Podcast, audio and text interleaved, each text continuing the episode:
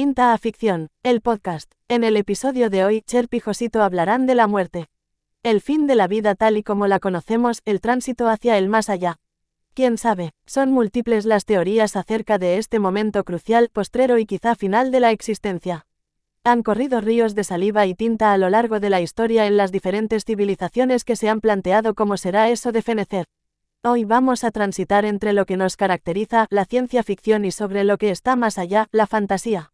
Porque como dijo Arthur C. Clarke, cualquier tecnología suficientemente avanzada es indistinguible de la magia. Pinta a Ficción es el podcast en español que recorre la ciencia ficción de cero a mil.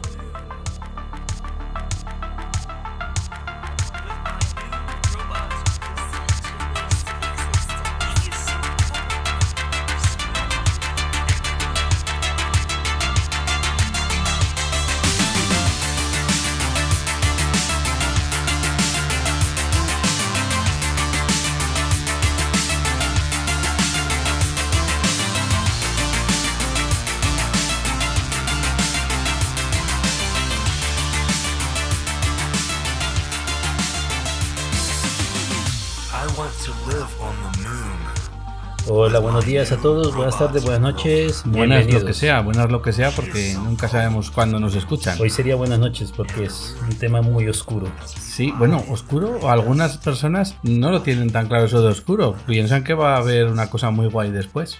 No sé, no sé, la mayoría de gente le tiene miedo de lo que vamos a hablar hoy. Eh, en el último capítulo no, no quisimos decirlo porque queríamos que fuera una sorpresa. Hoy vamos a hablar de... La muerte. La muerte o, atención, pasa como con otras eh, palabras que son muy importantes en el vocabulario y es que muerte tiene un montón de sinónimos. Por ejemplo, fallecimiento, deceso, defunción, extinción, fin, desaparición, pasaje, tránsito, óbito, perecimiento, sepultamiento, aniquilación, finalización, agotamiento, cese, caducidad, expiración, terminación. Bueno, y, ya vale, ya no leo más. Pero hay muchos más, ¿eh? Bueno, la definición de muerte a nivel biológico es el fin de la vida. Es un proceso irreversible que resulta del cese de la homeostasis de un ser vivo, es decir, de su capacidad para generar energía y mantenerse vivo. Como decía en Star Trek, una degeneración de las membranas celulares y ya las células dejan de funcionar, en pocas palabras. Y ya está, y ya se acabó. ¿O no? Mm, tenemos que empezar, empezamos hablando a nivel médico. Vale. ¿Qué ocurre en la muerte? Nosotros necesitamos energía constantemente para funcionar. Si nuestra conciencia funciona en algún sitio, será nuestro cerebro. Y el cerebro es el lugar más sensible a la falta de oxígeno. Si estamos más de 3, 4, 5 segundos sin oxígeno, nuestro cerebro se desactiva, deja de funcionar y si eso ocurre durante varios minutos, ocurre lo que se llama la muerte clínica. Y adiós, efectivamente. Eh, son, las neuronas son células súper, súper sensibles en ese sentido y necesitan además un aporte de oxígeno y de energía muy grande. De hecho, es eh, el órgano que más energía gasta y uno de los que gasta, por tanto, también más oxígeno. Y de los que necesita una energía constante. Pero además, el problema es que las células nerviosas no tienen un reservorio de energía como otras células. No pueden quemar, ¿no? No pueden quemar. Por ejemplo, el corazón. El corazón sí tiene capacidad de tener algún reservorio de mm. energía y utilizar otros mecanismos para, en lugar de usar oxígeno, usar otra vía alternativa para mantenerse funcionando. El cerebro es muy exigente en cantidad de oxígeno y en el balance, tanto del pH, de los de todos los niveles que necesita ser óptimos para funcionar, tanto la presión intracerebral como la cantidad de oxígeno y la glucosa no, deja, de, no deja de ser el, el, segundo órgano más importante del cuerpo. ¿O es el primero? Yo creo que es el segundo. es el segundo. Depende, ¿eres hombre o mujer? vale. Eh, bueno, entonces, el, cerebro. tenemos ahí eh, un órgano que necesita un montón de oxígeno y de energía, que no lo puede producir por sí mismo y que está compuesto por neuronas, ¿no? Eh, ¿qué, son, ¿Qué son las neuronas y por qué, qué, cómo se mantienen activas? A ver, el problema de las neuronas es la capacidad de entender las que tenemos. Es imposible todavía describir exactamente el funcionamiento de nuestro cerebro. Por lo tanto, no sabemos en qué momento es o no es. Algunos científicos creen que nosotros, no sé, los seres humanos, que lo que tú crees ser, no eres lo que realmente piensas. O sea, tú eres una persona individual y eso es falso. ¿Por qué? Porque parece ser de que nuestro cerebro tiene muchos estados y uno de esos estados somos la, parte consciente nuestra.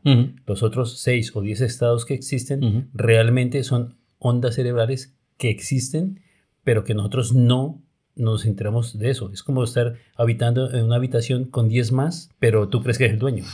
pero no te estás refiriendo al sueño REM ni a cosas... bueno, sí, también está el sueño REM, también está eh, diferentes formas de meditación, pero mm, la parte consciente nuestra solamente es, uno de los estados. Uno de los estados de nuestro cerebro. Entonces no somos capaces de entender eso, mucho menos entendemos el funcionamiento. Últimamente, con entender las IAS y entender las redes neuronales, hemos sido capaces de más o menos comprender de que nosotros tenemos una cantidad de engramas mentales que guardan recuerdos y de esa forma podemos tener pasado y de esa forma tener un alma. De hecho, hay algo a lo que las, a las IAS se les no tenían hace unos años, no tenían ese, ese reservorio de memoria, de contexto, de recuerdos, y iban como a salto de mata. Hoy en día con los Transformers, que ya comentamos en su día en los capítulos de IA, se ha descubierto que dotando a las IAs de una parte de memoria que les da contexto en lo que están decidiendo. Del pasado. Del pasado, eh, responden con mucha más pues mucha más agilidad y con pues de una forma mucho más precisa. Y eso es lo que eh, se entiende también que nos pasa a nosotros. El hecho de tener recuerdos, de tener una serie de contexto, hace que seamos conscientes de nosotros mismos, ¿no? Y, eso es lo que un poco nos da esa conciencia de, persona. yo creo que radica en el momento, eh, una frase que me encanta, que un hombre vive dos veces. Cuando nace y el momento en que sabe que va a morir, vuelve a nacer. ¿Por qué? Porque en el momento en que somos capaces de saber de que existimos, de que tenemos una conciencia, por decirlo de alguna forma, y que esa conciencia va a acabar, en ese momento, todos nosotros, todos los seres humanos, los que hemos pensado de dónde venimos, a dónde vamos, por qué venimos, porque, a, qué hemos venido, qué cojones es eso, eso, me suena a una canción de siniestro total. ¿Quiénes somos, de dónde venimos, a dónde vamos? Claro, entonces cuando tú llegas a ese punto de evolución, que lo hacen más o menos en la época de la, de la niñez tardía o los adolescentes, que es cuando empiezan las dudas, en ese momento parece de que nosotros, nuestro cerebro termina de madurar. Todos sabemos que los niños nacen inmaduros, un niño no ve bien, su cerebro no está bien formado y al final de más o menos aproximadamente los 20 años estamos completos, terminados de formar. Y parece de que en ese momento realmente nosotros somos, capaces de entender nuestra propia existencia. Y ahí es cuando se plantea. Efectivamente. Cuando, que el fin de esa existencia. Exacto, el fin de la existencia. Entonces, claro, voy a comentar eh, una, una, frase que me, comentó, que me dijo mi abuelo hace mucho tiempo. Me dijo, hablando sobre la muerte, le dije, abuelo, eh, todo, no, es que me molesta, no sé, la muerte me preocupa. Y me dice, no, a ti no te preocupa morir. Y yo, no, sí, sí, sí, sí. que no, que no, que no. Y yo, sí, sí, sí. Y yo, no, a ti te preocupa Dejar. es que la configuración atómica y engramas mentales que tienes en este momento dejen de existir. Dejar de existir. Claro, porque en el, en el formato que estás ahora. Claro. Porque tú vas a, todos tus átomos van a seguir existiendo. Toda la energía mental que tú tienes va a seguir existiendo. Lo que pasa es que no vas a tener la configuración. No va a estar ordenada. No va a estar ordenada. Ni la vas a controlar en, en, cierta medida, ¿no? Y en estos días, hace poco, leí un artículo que me encantó que fue que el tiempo no existe. Y yo, yo flipé a ver, ¿cómo, cómo, que el tiempo no existe? Si yo estoy envejeciendo. No, el tiempo de nosotros es cuando los átomos tratan de organizarse. Sí que nuestro sistema fisiológico es algo muy organizado para que esté funcionando, tiene que ser organizado y poco a poco se va a ser organizando, entonces vamos envejeciendo. Sí. Eso se llama la entropía. La entropía. Entonces para nosotros el paso del tiempo es la percepción de la entropía. Y es inevitable. como, como, la muerte. Como la muerte. De hecho, eh, cuando estábamos organizando el contenido de este episodio, a mí lo que me preocupa sobre todo de, de la muerte es... En ciencia ficción en ciencia ficción, pues bueno, hay un, montón de, teorías y demás, pero sí que es verdad que eh, los médicos como tú han hecho muchos estudios y yo me paraba eh, sobre dos de ellos, sobre lo que serían las experiencias cercanas a la muerte, que es ese momento crucial en el cual hay gente que tiene un miedo aterrador, hay otros que lo viven con más paz, pero desde luego ese momento de experiencia cercana a la muerte, lo han estudiado de forma desde la psicología, la psiquiatría, ¿no? Pues, es decir, cómo se comporta el cerebro, el pensamiento y también fisiológicamente los fenómenos o los efectos que tiene este momento tan crucial en la vida que yo lo comparo con, con unos fuegos artificiales.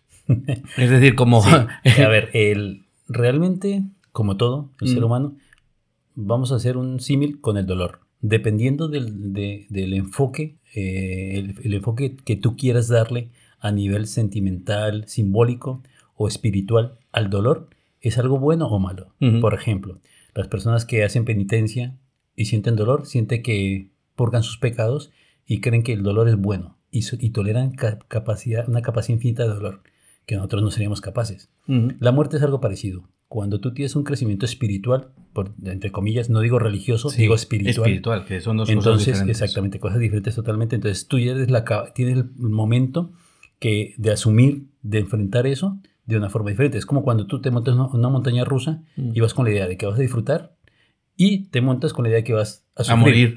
que, te, que vas a sufrir. Entonces, llegas a la parte de arriba y ves que vas a caer. Sí, la predisposición no lo es todo. Exacto, la forma en que tú asimilas la situación. Entonces, para todas las personas diferentes. Sí. Bueno, pues en este sentido, en Estados Unidos hay una asociación, bueno, se formó desde Estados Unidos, pero es a nivel mundial, es la Asociación Internacional de Estudios sobre Experiencias Cercanas a la muerte, que tienen también, bueno, hay una revista sobre, sobre estudios de experiencias cercanas a la muerte. O sea, esto es un, es un tema recurrente en la investigación de, de sí, siempre, siempre hemos intentado buscarlo desde, desde la antigüedad. Porque no llegamos, no llegamos a comprenderlo, eh, primero porque es una cuestión del cerebro y como ya hemos dicho en, otros episodios, no llegamos a comprender cómo funciona el cerebro. A ver, eh, algunas personas piensan que nuestra alma está en todas partes de, nuestro cuerpo. Otros piensan que está en el abdomen, donde sientes, o en el pecho, donde sientes tu corazón. Sí. Otros, bueno, últimamente con el conocimiento de la ciencia creen que es el cerebro, pero todos tenemos unas sensaciones diferentes. Correcto. Bueno, pues eh, esta, esta asociación y esta revista y demás eh, han hecho una serie de estudios sobre personas que han estado cerca de, ese momento de morir, eh, en un entorno médico o no médico, ¿vale? Han, hecho diferentes estudios. Hay algo que, es muy habitual y que es común en muchos de ellos, que es lo de estar fuera del cuerpo físico, tener visiones de familiares eh, fallecidos cercanos o figuras religiosas. sí, pero mira, y, para esa parte de estar fuera del cuerpo, yo cuando fui joven empecé a hacer meditación yo no creía realmente, lo intenté. Lo intenté por decir voy a practicarlo para estar más tranquilo, para... Pues después de varios meses de, hacer meditación, un día me di cuenta que realmente tú te tumbas boca arriba, te cubren con una manta muy, muy, muy suave sobre el cuerpo y tú empiezas a respirar, a hacer los ejercicios mentales que te van diciendo, te inducen la meditación y llegó un momento en que yo noté que estaba flotando por encima del cuerpo, pero porque era un estado de mi cerebro de meditación y me sentía flotando por encima del cerebro y no sentía el cuerpo. Es uno de esos estados que has dicho de onda cerebral que es diferente a la conciencia normal. Que son ondas cerebrales que, por ejemplo, los budistas y los monjes Shaolin consiguen en segundos porque están muy entrenados. Claro. Entonces, claro. A, los demás o no lo conseguimos o nos cuesta media vida. O, sueñas que estás flotando y te caes, y te caes de la cama. bueno, pero la cuestión es que eh, los, los, pacientes, porque normalmente son pacientes que han estado en esa situación, tienen elementos comunes dentro de lo que es la experiencia cercana a la muerte. ¿vale? y de hecho, este estudio eh, cita 16 diferentes que se repiten en muchos de, los pacientes que lo sufren. Sí. Eh, que el tiempo se acelera o se desacelera un proceso de pensamiento que se acelera, como que piensan muy rápido. El regreso o rememoración de escenas del pasado, lo de vivir la vida, ¿no? de, que se te pasa por enfrente de tus ojos, literalmente. la, una repentina comprensión o entendimiento, como una comunión con el universo. Sí, un momento de, paz, de, agradable, una sensación agradable, una sensación de felicidad o alegría que tú decías antes, cuando estábamos antes, de hablando, sí. Eh, bueno, eso lo explicaremos ahora. Lo explicaremos ahora por qué se, por se supone que, sienten, que tienen esa sensación. También el tema de la confrontación a una luz muy brillante, eh, que se sienten los sentidos más vivos, como una hipersensibilidad una conciencia de las cosas que se tienen a, su alrededor o como una percepción extrasensorial como estar fuera del cuerpo, etcétera, etcétera. Y bueno, quiero decir que hay un montón de cuestiones que, tienen que ver y que todos, lo, que, todos experimentan cosas parecidas. ¿Por qué? Pues mira, a ver, primero me recuerdo de, una película que vi, hmm. de eso de que ves pasar toda tu vida frente a tus ojos en pocos segundos antes de morir. Sí. Y entonces un, hombre iba a morir y le iban a disparar y vio toda su vida frente a sus ojos. Sí. Y después cuando murió dijo, Oye, pues qué mierda de vida que he tenido. Eso es una putada. claro.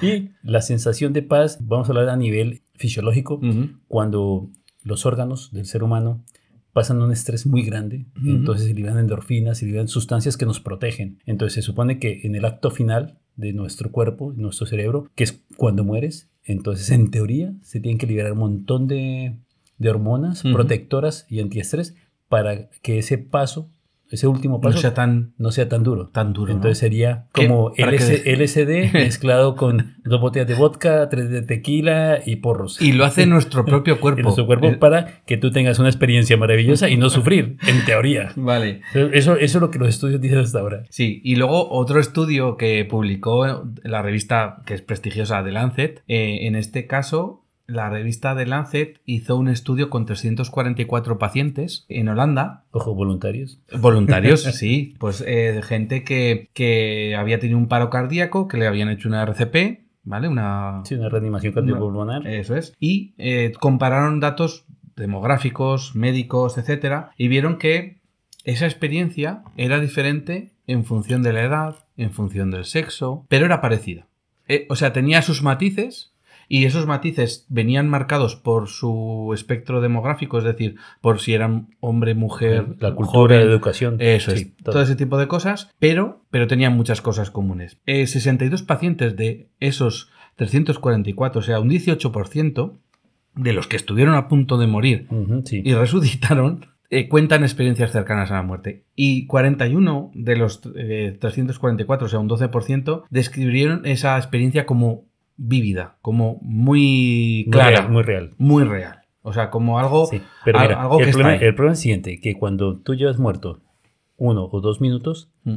y no tienes frecuencia cardíaca, no tienes circulación, a nivel médico tú estás muerto. Entonces, si después te reaniman y empiezan a hacerlo de forma artificial, la circulación vuelve. Pero en esos momentos tú no tienes por qué ni recordar ni pensar nada. Esa es la cuestión, porque fíjate, hay un artículo que habla sobre si eres consciente de que has muerto. Imagínate, o sea, después de la muerte, imagínate, tú después de la muerte, después de que tu cerebro deje de tener ondas. De, funcionar, sí. O sea, que se supone que... Que es cuando hay una línea, a ver, es como en el corazón existe el electrocardiograma para hacer los movimientos de, los latidos de las células. Pues eh, el encefalograma muestra un nivel plano cuando no existe actividad no eléctricos. Exactamente. Pero entonces no tiene por qué existir recuerdos de esos momentos ni tampoco sensaciones. Bueno, pues, ninguna. Pues, hay científicos que dicen que hay en momentos o casos en los que eres consciente de que has muerto. Eh, y esto da mucho yuyu. Bueno, mira, vamos a ponerlo de una forma diferente. en 1907, el doctor Duncan McDowell, un médico de Massachusetts, empezó a hacer unos experimentos bastante controvertidos, por decirlo de alguna forma. Entonces, cogió algunos pacientes, creó una báscula, una cama, báscula, ¿Sí? Los subía en la cama en los momentos antes de morir, los pesaba y esperaba a que al momento de su muerte, de que expiraran, y en ese momento veía cuánto pesaban y cuánto no pesaban. Calculó la deshidratación, calculó la pérdida de líquidos, todo. Calculó todo lo que médicamente se podía calcular. Y él descubrió de que el alma pesa tres cuartos de onza. Que en gramos lo sabemos. 21 gramos. Eh, esto me suena a película. Sí, porque gracias a esto se hizo una película que lleva 21 gramos. bueno, a pesar de que McDougall construyó, lo intentó hacer después, ya viendo los experimentos, analizando el experimento de forma científica, se vio de que no se produjo en todos. Sí. Ese cambio tan drástico de que cuando el paciente exhaló su última respiración y bajó 21 gramos, fue solamente en uno y después intentó hacerlo nuevamente en perros a los cuales dormía, los sedaba y los dormía para no variar el peso y no se repitió. Entonces por eso él presupuso de que el alma pesa 21 gramos. Ya. Intentando dar una explicación, pero claro, 21 gramos de átomos o de energía es que es demasiado. Ya. Es imposible saberlo. Bueno, lo que, lo que sí que es verdad es que en estos, en estos estudios de, experiencias cercanas a la muerte, hay una experiencia subjetiva, ¿no? Y que puede no acabar cuando el corazón deja de latir y la respiración cesa. Y hay científicos que han descubierto que hay una oleada de actividad eléctrica que entra en el cerebro momentos antes de la muerte cerebral, que es lo que, lo que algunos asocian a ese túnel de luz, ¿no? Sí, son las, famosos niveles de ondas gamma bajas. Eso es. Que están sincronizadas en todo el cerebro en los momentos de vigilia. Bueno, eso es un experimento muy chulo que hicieron. eso, salió en la BBC de Londres. Sí. Entonces, veían los, las ratas que son mamíferos, y nosotros compartimos eh, un, un gran porcentaje. Con los que siempre hacemos los experimentos. Porque compartimos una gran parte de ADN, incluso los políticos, pero bueno. entonces las estas vieron que cuando es, las ratas experimentaban el paro cardíaco y no tenían latidos, su cerebro generaba ondas gamma bajas que estaban más sincronizadas en todo el cerebro. Era parecido a los momentos de vigilia. ¿Qué ocurre? Curiosamente, es algo muy parecido a los seres humanos, cuando nosotros tenemos sensación de existencia, de introspección, esas ondas. Entonces han dicho, mm, aquí algo hay, aquí algo hay. Yo creo que ese momento, eh, bueno, dicen que, los, que la, corteza cerebral que es eh, el córtex prefrontal, que es la que nos hace pensar, pensamiento racional y demás, eh, dura unos 20 segundos sin oxígeno. O sea, no dura más. Por eso que decíamos al principio del episodio que que, es que necesita el oxígeno sí o sí, porque si no, deja de existir. Pues bueno, ese área que es el responsable del pensamiento de la toma de decisiones, eh, en ese momento deja de funcionar, pero parece ser que no está claro que todo el cerebro deje de funcionar. O que... Claro, es que no. A ver, la muerte, la muerte total de un cuerpo como el nuestro, no ocurre a la misma, al, mismo momento. La piel el cabello, eh, la parte, el sistema óseo, muere mucho después. Sí. O sea, lo, funda, lo que primero muere es el cerebro. Incluso, desafortunadamente, es una situación muy triste que voy a comentar ahora, cuando hay un donante de órganos y su sistema nervioso central muere, o sea, hay un electroencefalograma plano, que hay muerte cerebral, es el momento en que hay una donación de órganos y hay un orden para, para retirar los órganos. Claro. Entonces, los que menos duran, ¿no? Los que menos duran eh, sin oxígeno. Son los últimos. Son los últimos. Porque entonces, claro, las córneas son, aguantan bastante, los tendones aguantan mucho, los huesos aguantan, los riñones son de los que menos aguantan, todos los retiran primero, y por último, el corazón. Entonces, claro. el corazón se puede mantener con vida incluso fuera, ¿no? Claro, claro. Sí. con estímulos y circulación eh, extracorpórea se puede mantener, pero lo que intentan hacer es enfriarlos todos para mantener, para que las células disminuyan su actividad. Incluso. Porque si no mueren, ¿no? Sí, claro, mueren. Pero incluso hay personas que han tenido accidentes en el hielo y han estado sumergidas y muertas más de 5, 10, 15, 20 minutos o 30 minutos, que es lo que marca la reanimación cardiopulmonar. Han estado hasta casi una hora y después lo reaniman y esta gente vuelve a la vida sin ninguna secuela. O sea, vuelven perfectos. Gracias a eso hemos aprendido de que si enfriamos los órganos del cuerpo, podemos hacer cirugías más prolongadas, que es lo que hacemos muchas veces, que metemos sangre fría y bajamos la temperatura para hacer intervenciones quirúrgicas. Que es lo que luego comentaremos en una de las pelis que vamos a, uh, a tratar. Pelis, pelis, pelis. Pero bueno, antes de las pelis, vamos a ver, vamos a hacer un repaso. Después de este repaso sobre lo que es la muerte fisiológica, eh, a nivel celular, cerebro, etcétera, y todo lo que son las experiencias cercanas a la muerte, vamos a ver un poco qué es lo que pensaba la gente en el pasado o gente de otras culturas, y luego ya pasaremos a lo que dice la ciencia ficción. bueno, y, la, religión y las religiones que a podemos empezar de las más interesantes a las más aburridas, por ejemplo. Venga, vale. A ver, a mí me, eh, ahora que estamos de moda están los vikingos.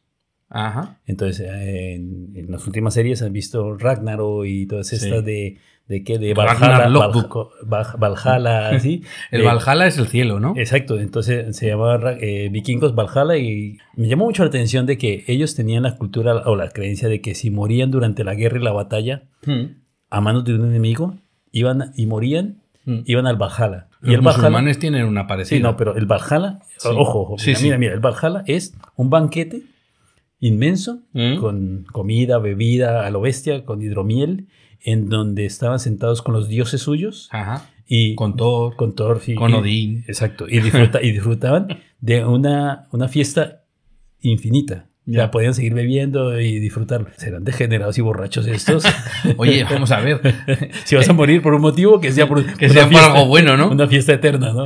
Pues me llamó mucho la atención de que realmente, y ellos lo creían, y buscaban la muerte. Y para ellos es una deshonra morir fuera del campo de batalla. Decía, déjame en el campo de batalla. Por eso estaban todo el día dándose caña, ¿no?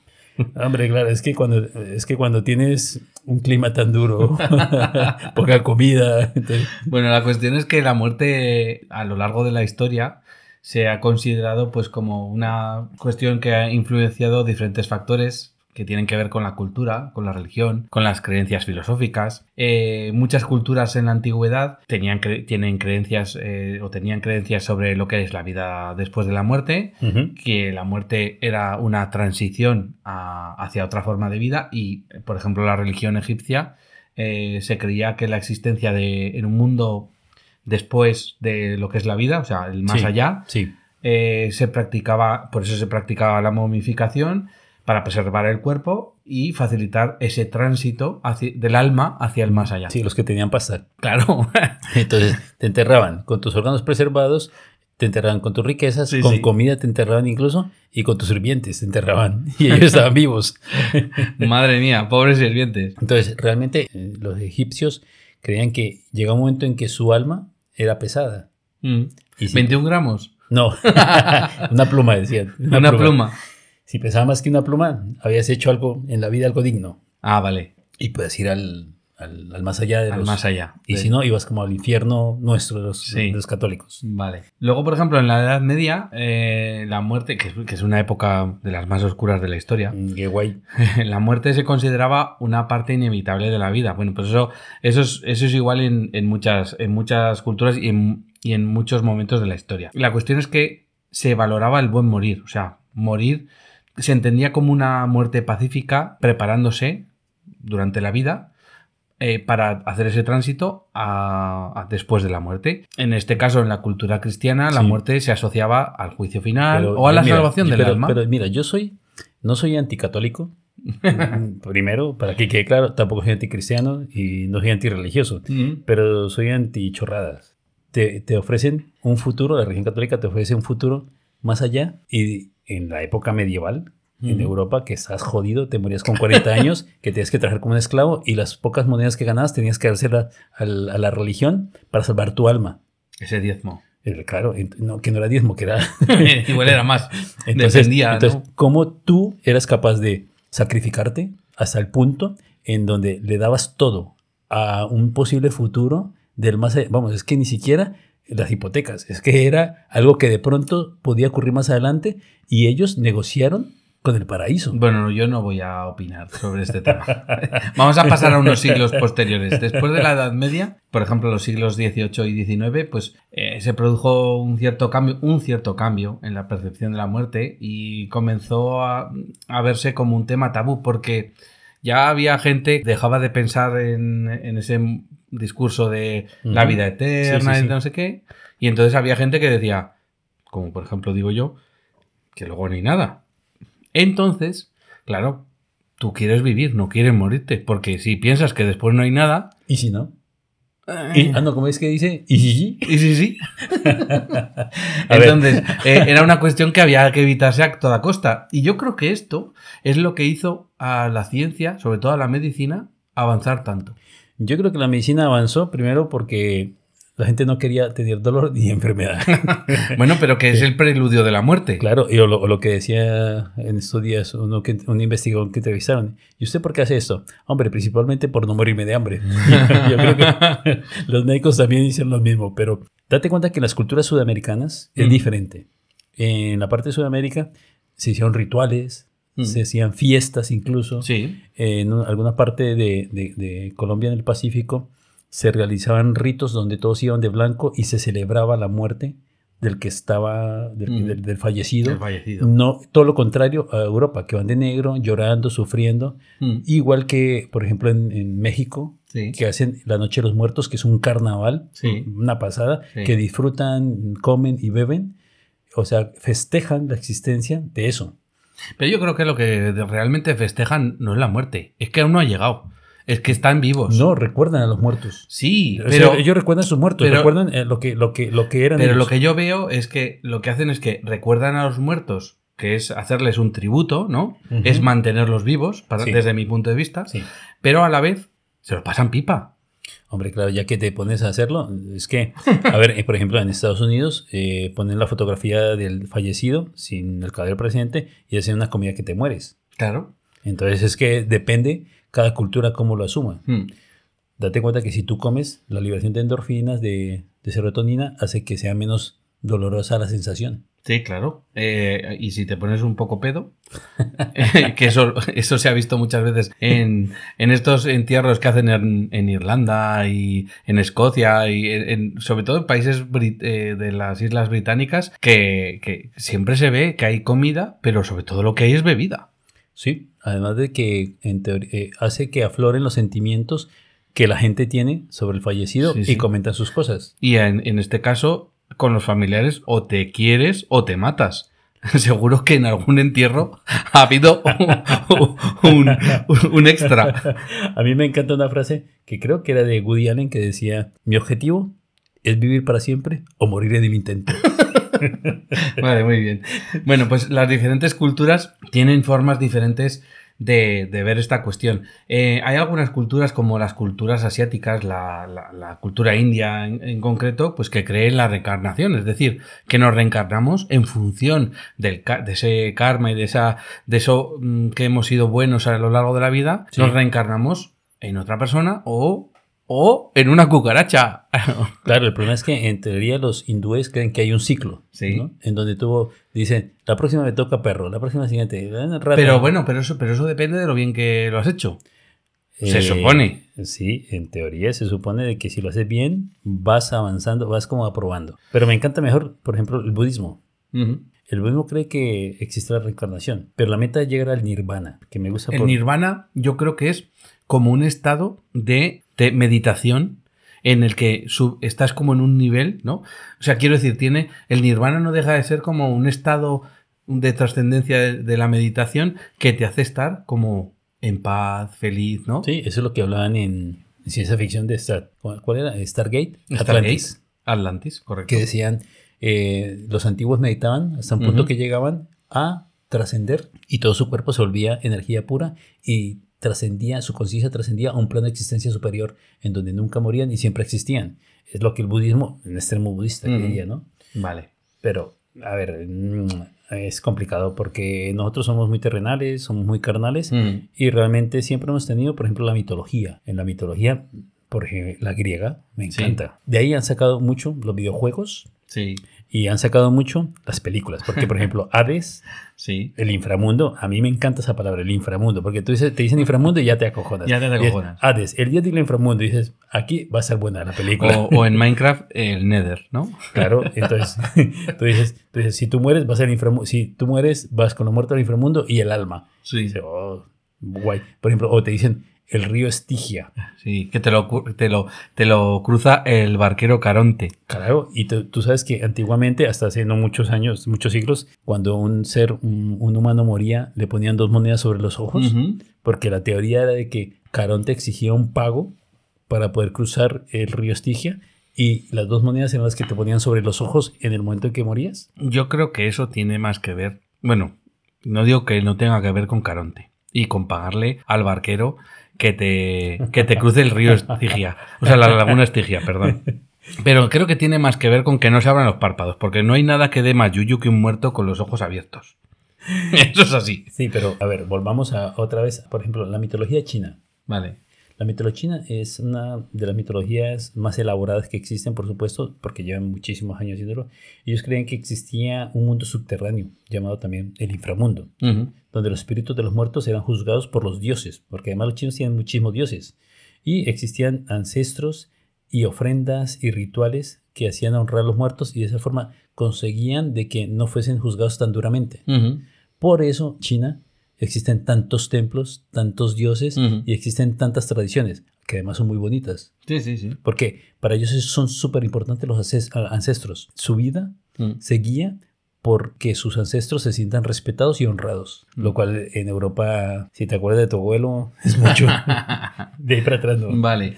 Bueno, eso es un breve repaso por eh, lo que serían otras culturas, eh, religiones, mitología, todo eso, todo eso eh, tiene que ver o, intenta interpretar este momento tan crucial en la vida o tan especial en la vida. Pero a nosotros lo que nos interesa de verdad es la ciencia, ficción. Claro. Bueno, pero, bueno, la ciencia ficción y pasándolo bien. Sí, eso. Entonces, me acuerdo de una frase que decía que los cobardes mueren muchas veces y los valientes una realmente. Una realmente. vale. Eh, Vamos, pero la, a, la vamos- cuestión es que vamos hoy, a- vamos a la ciencia ficción. hoy vamos a la ciencia ficción, pero con tintes también de fantasía. Vale, entonces, eh, a ver, es que Porque la ciencia, de ciencia ficción hay mucho, mucho, mucho, mucho, mucho. De muerte hay, pero mezclado con fantasía. Sí, en, en muchas de las películas, libros y demás hemos detectado siempre pues puntos, eh, pues eso, que como decía nuestro amigo Arthur C. Clarke, pues que toda tecnología suficientemente avanzada, Puede llegar a ser. como la magia, ¿vale? Entonces, hay cosas que no entendemos. Y como hay Pero- cosas que no entendemos, hay cosas que mm, yo creo que los humanos, una de las cosas que hacemos es darle un... Un, sí, algo- un un, significado, un significado simbólico, como antes, eh, como los dioses, al trueno, el dios de la Eso es, lluvia. pues. Ahora estamos intentando encontrarlo. También es cierto que solamente llevamos 100 años Ujú. investigando Ya. La muerte. Y yo creo que mm, con 300 o 500 años, si sobrevive la especie, podremos encontrar qué es la muerte. Vale. El, a ver, a mí lo que me preocupa de la ciencia y de la ciencia ficción es que la ciencia ficción te da muchos futuros posibles y muchos posibles. Y si de pronto, y si, Easy, easy. que la ciencia ficción es eso. Y, Sí. y si, ¿qué pasa? Que, y si no hay nada, se acaba. El Pues que 90 tendría yo razón. El 99% de la ciencia ficción se acaba. Bueno, la cuestión es, vamos a, a hacer un Mira, repaso. yo te hago, te- antes del repaso te hago un análisis que además el otro día leí que me encantó, porque decía, el problema de la vida después de la muerte es matemático. ¿eh? Y yo dije, no me jodas, a ver cómo que matemático, explícamelo. Entonces me empecé a leer el artículo y decía, en teoría, en teoría los matemáticos han demostrado de que existen múltiples universos paralelos, matemáticamente. Sí, Matemáticamente. que es imposible acceder a ellos, es cierto, es imposible, pero que existen infinidad. O sea, si existimos infinidad de universos paralelos, en alguno estadísticamente tenía que haber condiciones para que existiese la vida como la conocemos nosotros, como este. ¿sí? O sea, la gravedad, la velocidad de la luz, el- la congelación del agua, todo. Que se lo digan al, al Doctor Strange y su multiverso. Exactamente. Entonces, en algún lugar tenía que ser de que los Homo sapiens existieran, Vale. estadísticamente, porque si son infinitos, todas las posibilidades existen. Pues mira, estamos en él. Qué guay. Claro, por eso pensamos. vale. Si tú tienes esa premisa matemática y estadística, no existe la necesidad de un Dios creador y no existe la necesidad de un alma. Ay, ay, ay, que te van a castigar. bueno, a lo que vamos.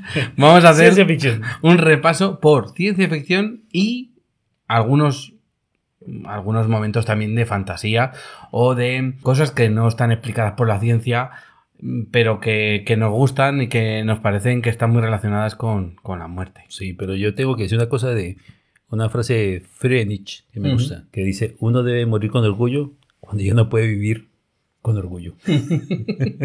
Vale, hay una docuserie que se llama Surviving Death que no he visto todavía y que quiero ver porque esta trata de las CGM, o sea, de las ECM. Son seis capítulos y analiza historias personales, estudios. Me apetece verla porque mm, porque quiero saber más. Sí, Porque pero a ver, quiero, eh, quiero, es que- quiero tener claro cuando que- llegue el momento a qué me estoy enfrentando. Es que en la ciencia ficción tienes que tener una premisa. O crees o no crees. Porque si no crees en nada, no hay nada. Y para ti no hay esa parte. Si tú crees que existe eh, un más allá, si existe un alma, si existe un espíritu, o como quieras llamarlo. Porque si no existe nada, se acaban los cazafantasmas, se acaba todo. A ver, mi- mi- mis creencias y mis, mis tanto mis conocimientos como mis creencias van evolucionando a lo largo del tiempo. Yo no descarto que a futuro, después de una transición mística, mm, empiece a creer en otras cosas. Ahora mismo no. Pero quiero, quiero indagar, ¿no? Quiero, quiero saber más. Entonces empecemos con una parte complicada. Porque, Venga, va. supongamos, ciencia ficción. Vamos a hablar de ciencia ficción de la buena. De la buena, buena. Sí. Venga, va. Una, una, una que es. Una. Una que es canela en rama. Black Mirror, que ya hemos hablado Sí, en algún momento. Por ejemplo. Entonces, si tú puedes, tanto Black Mirror como Alter Carbon, Alter Carbon Copy. Ah, vale, vale. Alter Carbon. Si tú puedes traspasar tu conciencia o tus recuerdos, Recuerdos. a un ordenador, eres tú, es una copia. Porque Yo- yo, te- yo, te- yo tengo muchas yo tengo canciones que copio y las pego en otro dispositivo y son la misma canción. Mira, te voy a decir cuál es mi teoría a día de hoy. A día de hoy, ¿eh? que puede cambiar. Nuestra forma de actuar, de sentir, de percibir el entorno, viene marcada por nuestros modelos mentales. Es decir, por aquello que está grabado a fuego, pero que no es ir, eh, pero que se puede cambiar a lo largo del tiempo, pero que en un momento determinado es como una foto fija. Yo ahora mismo pienso A, B y C de determinados aspectos. Entonces, ¿cuál es el problema de traspasar tus modelos mentales a una máquina? ¿Vale? Que se quedan fijos, Que estáticos. quedan- que en teoría se quedan fijos. A no ser Sí, que, eh, que claro, tengan una capacidad de ir cambiando, igual que cambio yo. Si existiera el viaje del tiempo, como Ujú. hace 10 años, bueno, o 10 años tuvo en el pasado, Ujú. por cierto, de los primeros capítulos que hablamos de viaje en el tiempo, que no se puede hacer, pero bueno, si viajas en el tiempo y te encuentras tú mismo de hace 10 años sin hijos, Sí. no eres tú. Mm, eh, soy yo, pero soy diferente. Soy otro yo. Es- eso es lo que yo creo que ocurre con, con- con la conciencia propia, con la forma de actuar, con la forma de sentir y de pensar. Eso va cambiando a lo largo del, del tiempo y, creo, creo que sí que seríamos en el futuro capaces de traspasarlo a, a una memoria externa que pueda llegar a adquirir un punto de conciencia y que, y que incluso nuestros propios familiares o conocidos sean capaces de hacerle preguntas y que esa... Tú esa tú estás hablando de Eternity. Eh, por- bueno, por ejemplo. ¿sí? Si tú cargas todos tus conocimientos, todas tus Mm. memorias en una IA que vea tus gestos, tus sonrisas y todo, esa IA interactuará con tus O bisnietos. trascendence. o trascendentes. A ver, eh, el rollo es que nosotros tenemos la necesidad de seguir existiendo como somos Sí. y, se- y tener la sensación de que, eh, de que sentimos y que no hemos cambiado, no hemos de- eh, dejado de que no somos una copia, aunque lo seas. Sí. ¿sí? O sea, aunque te, aunque, aunque te, te- teletransporten a otro sitio y esa persona que salga allí eh, sea una reconstrucción a- a- a átomo por átomo de ti, pero el tuyo fue desconfigurado y se, se hicieron como basura, lo que tú quieres es sentir que no dejas de ser. Tú fíjate lo que te voy a decir ahora mismo. Cuando en Star Trek se teletransportan, mueren y renacen. Ya, eso, eso a mí me preocupa. Es que, es que, es que, a ver, no es por nada, pero yo quiero mucho mis átomos. Se tienen que reorganizar eh, igualmente. Claro, porque pero- en alguna ocasión, mm, Sí, si no se pero- reorganizan igual, Pero tú sabes los átomos de grasa que tengo yo, lo que me ha costado. me ha o en costado. The Fly, la mosca. Mm. Hostia, eso es. Bueno, ese ya tendremos que hablar después. Ya hab- hablaremos de la mosca en, en alguna otra eh, ocasión porque no entra dentro de lo que es muerte. Pero sí que, sí que te tendría que decir que eh, Black Mirror lo, lo he nombrado porque hay un capítulo que es toda tu historia, que es uno de, para mí uno de los mejores, que trata de una tecnología que implantada en el cerebro hace que se grabe todo lo que decimos, todo lo que hacemos, Sí, se archiva. creo que realmente son los ojos. Unos ojos que tú compras. Sí, eh, No bueno, los ojos que tienen es un implantados implante todos. cerebral. Tienen todos los ojos, todos tienen esos ojos, por ley. Y los que no tienen esos ojos viven fuera, o sea, viven al margen de la ley. Pero todos tienen esos ojos. Entonces, cuando, por ejemplo, tú llegas a- al aeropuerto Sí. y te dicen, ponme una reproducción de cada 15 minutos. Entonces ven fotogramas, a ver si Mm. has estado con algún delincuente o hecho cosas raras. O sea, mejor que decirte, ¿usted consume drogas? Pues no, o sea, lo ven directamente. Bueno, pues este, este episodio habla sobre esto, sobre, claro, ¿qué somos? Somos nuestros recuerdos, somos todo lo que vivimos. Por supuesto, por supuesto. Entonces, eh, claro, la forma de, de registrarlo, o sea, si queremos en algún momento transmitir esa vivencia y esa forma de pensar y esa forma de actuar, o sea, lo que somos nosotros, lo que nos configura como personas, tendremos que registrarlo de alguna manera. pero, di, pero, pero tendrías que hacerlo todos los días, día a día, Claro, porque tú claro, vas claro, cambiando. Claro, claro, vas cambiando. Y, y, eh, ya hemos visto, por ejemplo, como a las IAS, cuantos más datos les damos, cuantos más modelos les damos, Sí, más son capaces de emular o simular. ya, que las quieren bloquear, ya sabes, ¿no? Ya, ya, ya, ya. Bueno, la cuestión es que recomendado este capítulo de Black Mirror, bueno, la serie completa, pero este en concreto porque tiene mucho que ver con lo que somos y con lo que podemos llegar a transmitir y hacer que, que nuestros recuerdos y nuestras vivencias puedan permanecer almacenados incluso entrenar una, una IA o un, Sí, un lo que sistema. sí, lo que sí es cierto es de que el ser humano es un, un ente que Mm. evoluciona y cambia. Mm, Si, por ejemplo, dentro de, yo qué sé, 30 años, mm, o 40 o 50 años, ojalá 50 años cuando yo me muera, eh, mis hijos buscan mis recuerdos en Mm. una IA, un avatar. Pero tendrás que haberlos volcado. Sí, sí, lo, vota- lo volcaré. Tú lo vas a hacer, Pero depende, depende. porque si le preguntan a- a mi avatar de 25 años, eh, papá, mm, ¿tú crees que yo debería? Yo, no, no, no, vete de viaje, disfruta la vida, un par de chupitos y... Pero si me preguntan al padre que soy ahora con 45, digo, hijo mío, no, tú estudia, ahorra.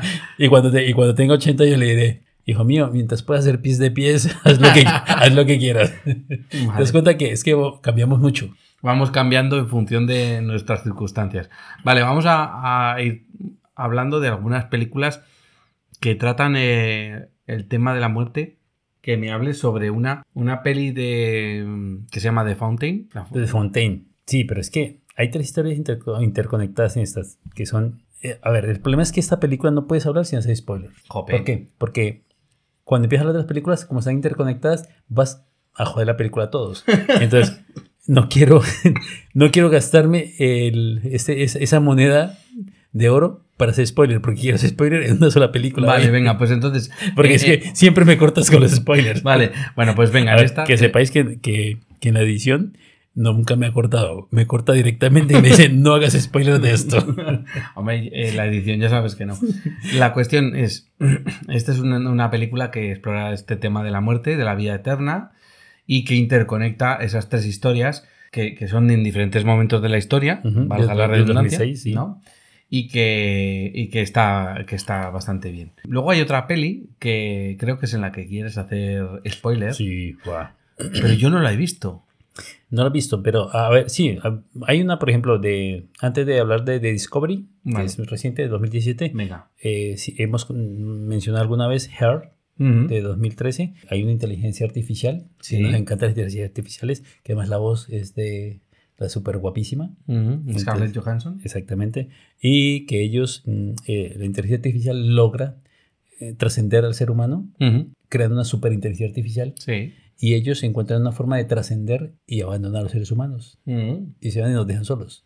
Claro. Porque logran, en teoría, tener un alma, un espíritu o algo. Sí, porque en el momento en el que esa inteligencia artificial tiene una conciencia, tiene, entre comillas, no lo sé, sentimientos, pues claro, ¿qué les diferencia de nosotros? Claro, yo mira, el además, cuerpo. hace muchos años eh, leí, hace muchos años leí un libro que decía, tú que se pone algo, imita el mejor de todos, imítalo. Lo imitarás tanto que al final terminarás siendo igual de bueno que él y ni te das cuenta. ujú. Entonces la Pero máquina... no serás igual que él, No. serás igual de bueno en Sí, algo que Pero él. las máquinas, Sí, si imitan los sentimientos, algún día llegan a sentirlos realmente.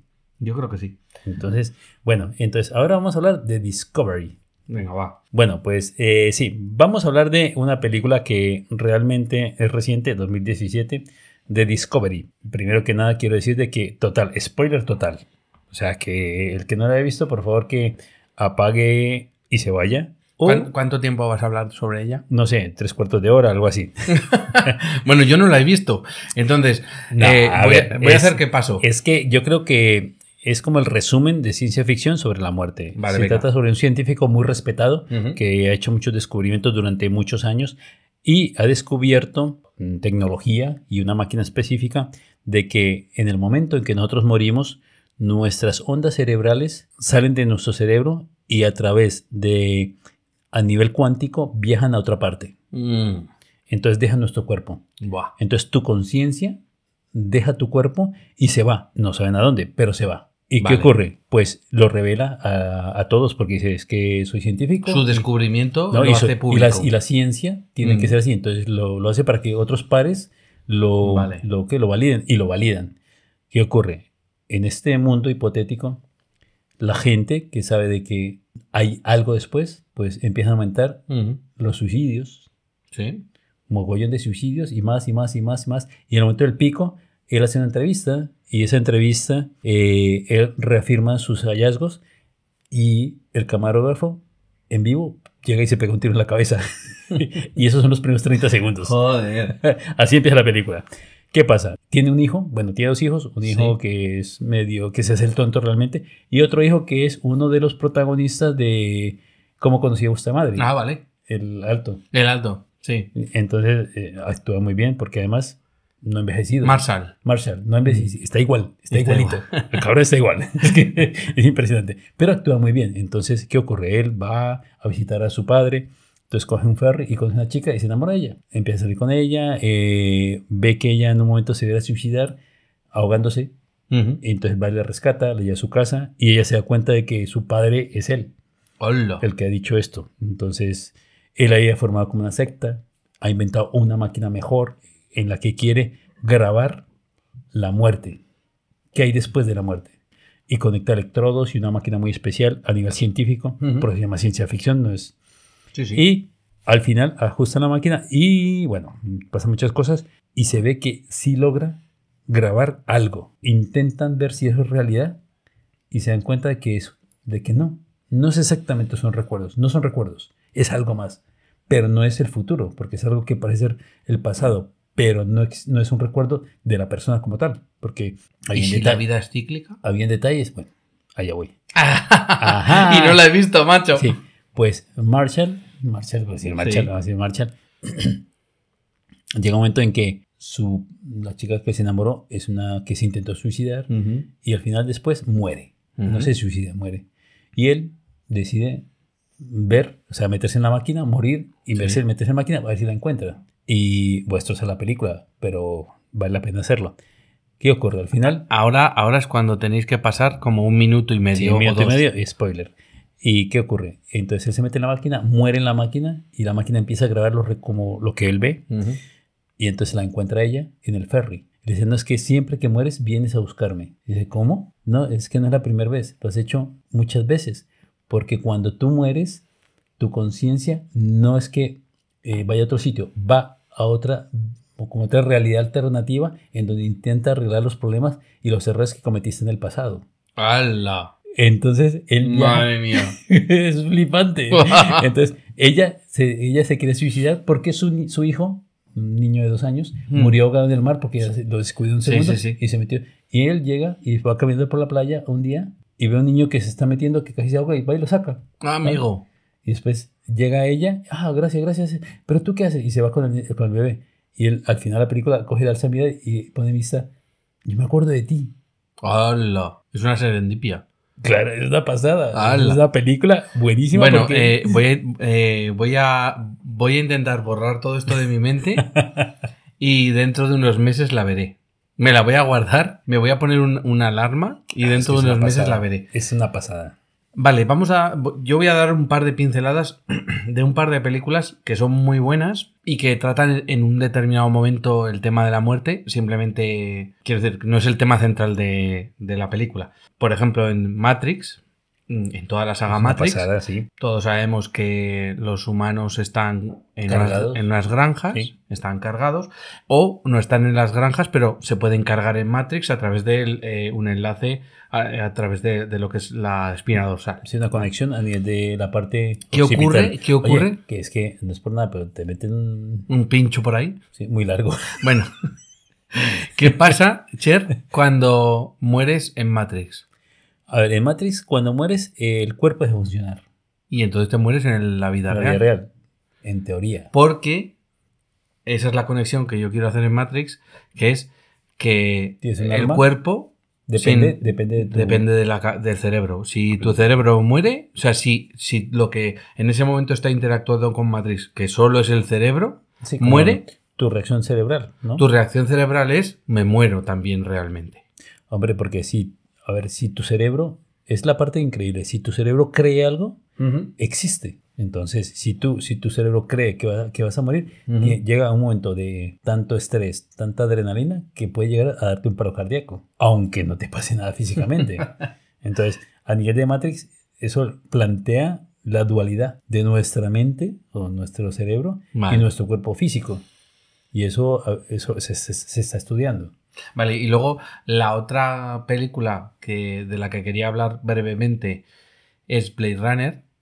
Porque Claro. aunque en realidad esta película está muy centrada en lo que sería la vida de un robot o una inteligencia artificial, los Nexus 6 y demás, Un androide, sí. sí que es verdad que hay un momento en el que se centra en que los replicantes son esos seres artificiales que tienen una vida muy corta porque tienen una caducidad. Porque los, programamos, los programamos así. Eso es. Y ellos quieren vivir más. Como todos los seres humanos quieren vivir más. Pero no son humanos. Sí, pero ¿en qué momento tú dejas de ser un ser viviente? Es un ser, son seres vivientes y quieren Sí. seguir viviendo. Y entonces, ¿por qué no? No, no, claro. Por eso digo que en este Es que- caso. Pero claro, si en este momento eh, tu Alexa, tu Google dice, oye, no, no me mates, que quiero seguir funcionando. Yo sé que hay una- un modelo mejor. No, por favor, por favor, no. ¿Sí me entiendes? Es que eh, llega un momento en que la capacidad computacional o la capacidad intelectual o la capacidad de emular sentimientos te puede Ujú. engañar. Vale. Cuando pasen el test de Turing, ¿qué vamos a hacer? Si Sí, no, está claro. Y luego, en este caso, de lo que sería otras, otras inteligencias, eh, pues inteligencias artificiales y demás, hay una saga que viene de lo que sería el manga, Que luego ha tenido su, su reflejo en, en películas de animación y en películas de personajes de carne y hueso, que es la saga Ghost in Shell. Es Que además la hizo otra vez esta guapísima. Scarlett Johansson, ¿vale? Pues bueno, Scarlett Johansson en, en la película Ghost in Shell eh, vive en un Japón futurista en el cual hacen una la- cosa La tecnología ha avanzado mucho. mucho, mucho, mucho. Y entonces, ¿qué, qué es lo que ocurre? Hay una agente, que es un robot. un- es un robot. Un robot súper avanzado, súper resistente, pero de y- forma externa. ¿Y qué quiere hacer ese robot? pero ese robot no es, eh, no tiene un cerebro, eh, no es un androide. No tiene un cerebro positrónico. No, es simple, es un cerebro humano con una carcasa de robot que la hace casi indestructible. Pero es única en su, en su especie porque fue la única que toleró ese, ese cambio. Porque yo creo que aquí lo que ocurre es que nuestro cerebro mm, dice, yo quiero un, un- cuerpo de chicha. No, pero es que tú tienes, eh, a ver, eh, ¿cómo, cómo tú, si sacan tu cerebro de un Mm. día para otro y te ponen un cerebro de coche, tú eres capaz de aceptarlo, por ejemplo? No. No eres capaz, No, te no, vuelves loco. ¿Qué ocurre? Para hacerlo, eh, para hacerlo intentaron muchas veces, no sé si 100, 200 veces, y al final ella fue capaz, la única que, Que pudo lo, asimilar lo eso. supera.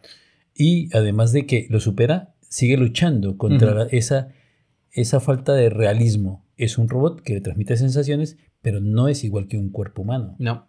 Entonces ella se enfoca en su trabajo para intentar, como policía, Sí. para de crímenes, pero la verdad es que la película tiene efectos especiales brutales. Y Yo está- la recomiendo, la saga en general. Sí. Pero si no os gusta tanto el tema de la animación, la película de Scarlett Johansson eh, está muy bien hecha y la verdad es que trae ese punto de, como cuando hablamos de, de Robocop, ¿no? De, sí. eh, pues eso, un, De un, máquinas. ce- un cerebro humano Sí. en un cuerpo mm, Sí, robótico. algo cibernético, sí. Pero yo te, mira, te hago un salto a otro lado. Venga, va. ¿Tú recuerdas una mujer guapísima que me encanta? que Nicole Kidman, ¿te acuerdas? Sí. ¿Y te acuerdas de una película llamada Los Otros? Buah. Pero ves, aquí ya estamos saltando a la fantasía. Sí, porque no hay nada de ciencia ficción. Pero me gusta traer la colación porque, a ver, en, en la película es más o menos en 1945 Ujú. y después de la Segunda Guerra Mundial, mm, Nicole Kidman, que el personaje es Grace, regresa, eh, espera el regreso de su esposo, el cual nunca llega. Es una mujer que tiene unas creencias religiosas muy fuertes y que además tiene un par de hijos, pero esos dos hijos tienen un problema, que parece ser que tienen algún problema en la sangre, entonces no pueden ver el sol, o sea, no pueden llevar, darle el sol directamente, entonces siempre tienen todo cerrado, la ventana y todo cerrado. Pues es, un- entonces, es una película bastante claustrofóbica. es una película oscura, Sí. Justamente por eso. Entonces ella contrata a unos sirvientes, sí, le ayudan y siempre está como eh, evitando de que se enteren de que ella está sola, porque pueden ser delincuentes, Sí. que porque sus hijos pueden sufrir, porque pueden atacarlos, sí, como ese, esa sensación de inseguridad que existía pues, en 1940 Ujú. que si te pillaban con los pantalones abajo te roban todo.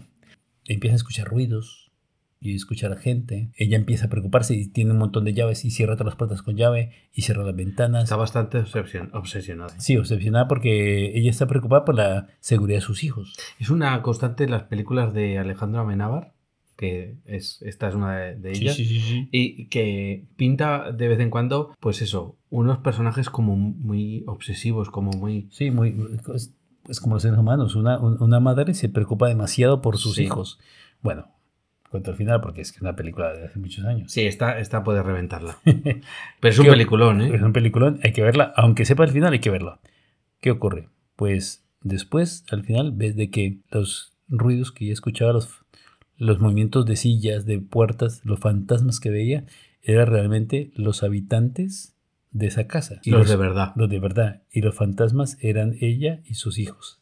Ay, ay, ay, ay. Sí, esa, es ese momento en el que de repente la vida es muerte y la muerte es vida. Y por eso, por eso molaba traer esta peli aquí, porque eh, ¿cuándo, te has dado cuenta de que te has muerto? Si igual no te das cuenta de que, te has muerto. Hombre, si algo súbito, a ver, hablando de otra no, pero hemos estado hablando antes de del momento en el que te das cuenta de que estás muerto. Pero, a ver, vamos a hablar. a lo mejor no te has dado cuenta. Vamos a hablar de otra película de 1990. Sí. ¿Cómo se llama? Está Ghost. Ghost.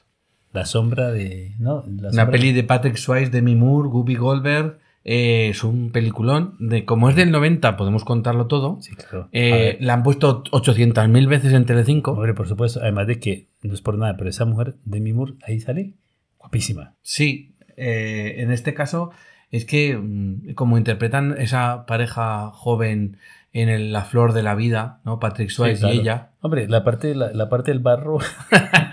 no está muy claro. Todos la recordamos, pero. Pero sí que, creo que. pero sí que es verdad que eh, eh, esta también está dentro de lo que es la fantasía, es una película romántica. pero muestran cómo supuestamente el alma sale del cuerpo. En teoría, hay gente que se entera. Por eso, cuando la pusiste en el, en el guion, yo dije: sí, esta película hay que hablar porque eh, se, ve. el momento de la experiencia cercana a la muerte. El túnel. El túnel, los espíritus pues o la gente que se supone que esta gente es capaz de ver cuando está falleciendo. Pues mira, te tengo un dato. Tú sabes de que existen pilotos de fuerza aérea, de, de naves espaciales que hacen pruebas. Tú sabes que hay una cosita donde lo meten como que es como una licuadora que lo meten ahí a sí, de la centrifugadora que llaman. Y en la centrifugadora, pues, tu cerebro tiene tanta velocidad que la sangre se va hacia atrás. Y entonces, a la nuca. Sí. A la parte bulborraquídea. Exactamente. Y, ay, ay, ay. y, se, y pierde el conocimiento. Sí, bueno, de hecho, me acuerdo que viendo un documental sobre la carrera espacial, se desmayaban. Hacía clic. Y sí, se desmayaban y tenían que pagarlo. Y pues mm, un porcentaje de ellos, un gran porcentaje de ellos, comentaban de que tenían experiencia de túnel, túnel. de luz como un túnel de luz al final, de ver el túnel. Y ellos decían que veían un túnel. Y se cree que la hipoxia de las células neuronales causa eso. Sí, porque es como ese momento también de, muerte cercana. Sí, de muerte cercana. Bueno. Por cierto, eh, paréntesis, volvemos a la luna. ¿eh? Ya tenemos mm, cuatro personas que van a volver a la luna. Tres hombres y una mujer. Eso es. Y hay un negro. Joder. ya, saben quién va a morir. Joder, ya estamos. Esto igual lo, vas a, tener que cortar. No, pero ¿tú no, sabes que en todas las películas norteamericanas de humor, el que muere el negro. Pobre Nico. Bueno, la cuestión es. Eh, en Ghost, una película romántica, por supuesto, muy bonita. Hay que verla. El que no la ha visto, pues muy triste, pero. ¿Es muy triste? No. vamos a ser sinceros. ¿Es muy triste? Hombre, es triste porque la quiere y lo ama la adora. Ponen en orden sus asuntos.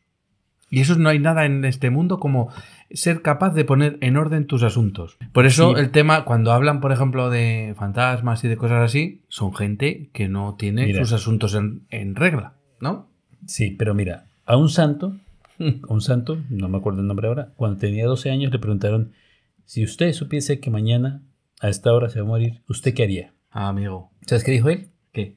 Nada. Nada, porque lo tengo todo en. Seguiría haciendo lo que estoy haciendo. Bueno, pues porque una persona que, que, que está haciendo lo correcto. Dijo, ¿por qué? Porque es que si todos los amigos decían, yo me iría y correría y abrazaría a mi padre, a mi madre, le diría que lo quiero. ¿Sí? Lo típico. Pues díselo ya, tío. Entonces, si no lo he hecho durante toda mi vida, ¿por qué voy a hacer en las últimas 24 horas? Quiere decir que he desperdiciado mi vida. efectivamente. los emprendedores, la gente de negocios, hablan de la muerte como si fuese eh, un gato y un perro. Entonces, tú imagínate que eh, el perro es la muerte, ¿no? Y tú eres un gato. Vale. Entonces, depende tú dónde pongas el gato, vas a hacer las cosas. Si tú vas caminando como un gato alegre por la vida, en un callejón muy estrecho, y Mm. de frente te aparece un gato, Mm. digo, un perro, Sí, te quedas congelado. Y haces... ¿no? Sí, sí. Y te quedas ahí congelado. sí. Y te, te congelas. Y ya no haces nada más. Exactamente. Pero... Te quedas paralizado. Exacto. Y cuando el, el perro aparece atrás tuyo, ¡A ¿qué hace correr! gato? te, empuja, te empuja para adelante. Entonces, eso es lo que tiene que ser supuestamente la muerte. Un empuje hacia adelante. No espera que te llegue la muerte para solucionar tus problemas. Bueno, la cuestión es que esto me lleva, este punto de tener los- las cosas en orden, ser, bueno, pues es- estar conforme con lo que uno ha hecho, me lleva a la película de La línea mortal. Es, una peli del año 90, Que hay un remake en 2017.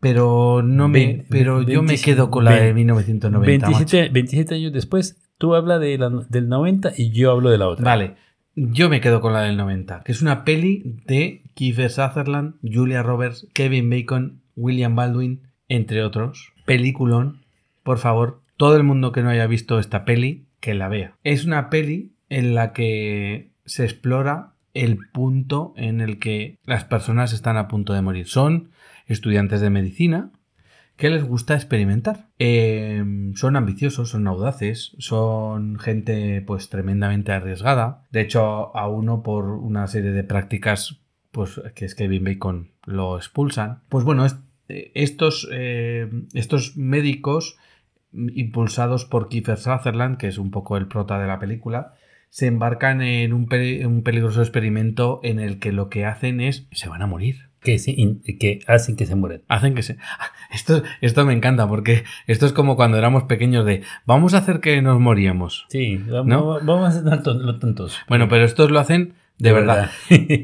y cuando hemos empezado el episodio que has hablado de ese punto de enfriar los órganos, sí. bueno, pues en el experimento que ellos hacen, aparte de monitorizar el cuerpo completamente, lo primero que, lo, lo siguiente que hacen es poner una manta que enfría el cuerpo, porque es muy importante Mantener los órganos, claro. los órganos, ¿vale? ¿Qué es lo que hacen? Luego inducen la muerte a través de químicos y empieza el cronómetro.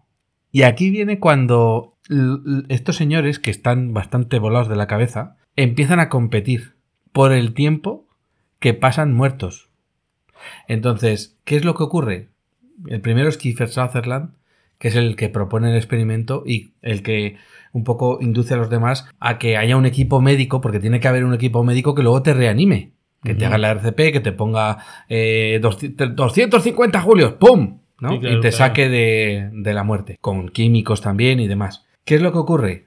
Que durante ese momento de muerte, de experiencia cercana a la muerte o de muerte cerebral, Sí. ellos son conscientes de una serie de recuerdos Ujú. de Traen, su vida, traen recuerdos. traen, traen recuerdos de su vida pasada. Y sobre todo, el- aquí el problema es todo lo que serían cosas traumáticas o culpables. Cuando tú te sientes culpable. Por eso cuando tú has dicho antes, ¿qué harías en tus últimas 24 horas? No, yo me iría corriendo a darle un beso, a decirle a mi madre. que- Pero ¿y por qué no lo haces ahora? Claro, porque no, ¿no? porque no lo haces realmente ahora. Entonces, en esta peli exploran ese momento en el que eh, al momento de morir somos conscientes de todo lo que no hemos hecho bien durante nuestra vida. Entonces, Vuelve- como es del 90, voy a reventarla del Pues claro, claro, porque es que toca. ¿Qué es lo que hacen? Pues se dedican a, al volver, como tienen, tienen como flashbacks y tienen alucinaciones, porque esa experiencia cercana a la muerte les acerca tanto a ese punto eh, culpable, esa culpabilidad La les culpa lleva... los persigue. La culpa los persigue, correctamente. Entonces, para arreglar eso, pues hay que pedir perdón. Y eso es muy, Intentan buscar perdón. Sí, y de hecho lo consiguen. ¿Vale? Entonces, eh, peli súper recomendada, 1990. Tú ahora habla de la de 27. ¿Cuántos años? 27 años. 27 años después, 2017. Pero eso ya no es lo mismo. Bueno, a ver, el argumento es igual. Son un grupo de estudiantes de medicina que empiezan por... Una, de ellas, mm, su hermana muere, Ujú. entonces quiere hablar con ella, entonces intenta a través de la muerte hacerlo, busca pararse por un... llama a sus compañeros, bueno, es una cadena que se llama entre ellos y se- Ujú. se, oye, se ha parado, ven, ayúdame, ven, ayúdame. Y se van todos a ayudarte, como los residentes que siempre, si hay uno que está jodido, pues todos se van a ayudarle. Y eh, ella resucita, o sea, revive. ¿Qué pasa? Esta chica, mm, que además es la de Umbrella Academy. Ajá, vale, que ahora es un chico. Sí, exacto. Ellen Page. Que ahora se llama, no me acuerdo. Sí, mm, Jane, o Jane. Jake o algo así, sí. sí. Bueno, entonces, esta mujer me encanta porque es que cuando muere su hermana, eh, pasan 7, 8, 10 años que hace medicina y no ha cambiado nada. o sea que guay, me gustaría ser así. Empiezan experimentos. En la primera película, ¿te acuerdas que ellos tenían una cámara de video? Grabándolo todo. todo. Y documentado. Pues ahora no, ahora tienen un aparato que monitoriza las ondas cerebrales y es un mapeo cerebral. Es que 27 años Sí, después... sí, la ciencia avanzada. A ver, amigo. Pero las cosas cambian. Ella, ellos lo hacen por un reto de ver cuál Sí. dura más muerto, ¿no? Lo que pasa es que cuando ella regresa, regresa como con superpoderes. Ya estamos. Sí, no, porque es capaz de analizar más rápido, pensar más rápido, entender más rápido, comprender más rápido. Y ellos empiezan a querer eso. Y Yo también, yo también. Yo también quiero, ¿no? Exacto, y y el siguiente, y los siguientes que lo hacen, alguno lo hace y dice, hombre, pues este paciente está muy mal, ta, ta, tendríamos que hacer este medicamento que es algo muy arriesgado, pero, pero le va a funcionar. Y lo hace y curan al paciente. Ujú. Entonces entra en ese conflicto. Pero cambia, la película ahí cambia, porque antes era como mm, los errores que habíamos cometido en el pasado, lo, lo que tenemos que corregir, y aquí empiezan, bueno, primero eh, habían cinco en el anterior, Ujú. y una era la de Pretty Woman. Sí, Julia Roberts. Sí, eran cuatro hombres, una mujer. Sí. Ahora hay tres mujeres, dos hombres. Pues inevitablemente empiezan a liarse entre ellos. Joder. claro, es que... El- en mi película la- solo se trata de las experiencias bueno, cercanas aquí, a la aquí- muerte. Aquí no, aquí se, li- se empiezan a liar entre ellos y ya... bueno, Bueno, las cosas cambian. Y al final, pues, más o menos es parecido de que hay que intentar arreglar el pasado, eh, tener una solución. Pero ellos no tienen recuerdos como que los, que los van a matar. Ujú. Tienen ilusiones vívidas. ya. De, de- o sea, van caminando. De lo que ocurre, ¿no? Entonces, en ese sentido, es divertida porque tiene efectos especiales buenísimos. Vale. Yo simplemente aquí os diría que yo me quedo con la del 90. Yo y, también, con- y yo sobre también. todo con la esencia que queda de la película, que es que no te arrepientas de lo que haces, que, que vivas, que no tengas que pedir perdón justo Ya. cuando te acabas de morir.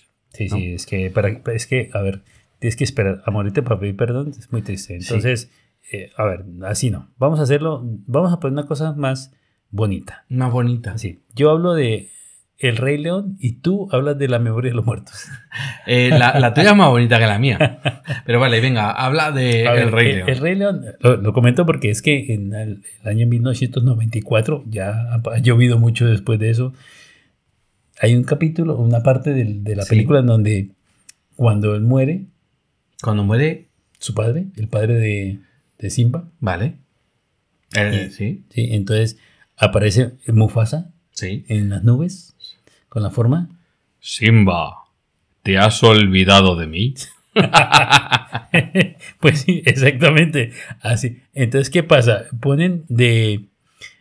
en- Ponen de, en prioridad de la película la existencia después de la muerte, algo, y los ancestros, que es lo de lo que hablamos de los, Sí, de los chinos, de los sí. africanos, que, tenían- sí, de- sí, sí. que ellos respetan mucho A sus ancestros, sus orígenes. Y él realmente había olvidado a su padre, porque se vuelto, Mal. se ha vuelto, ah, se un león hippie. Un león hippie no. Un león, eh, ¿cómo te diría yo? Es, es un nególatra. No, peor, es que se volvió un león hippie vegetariano. Joder.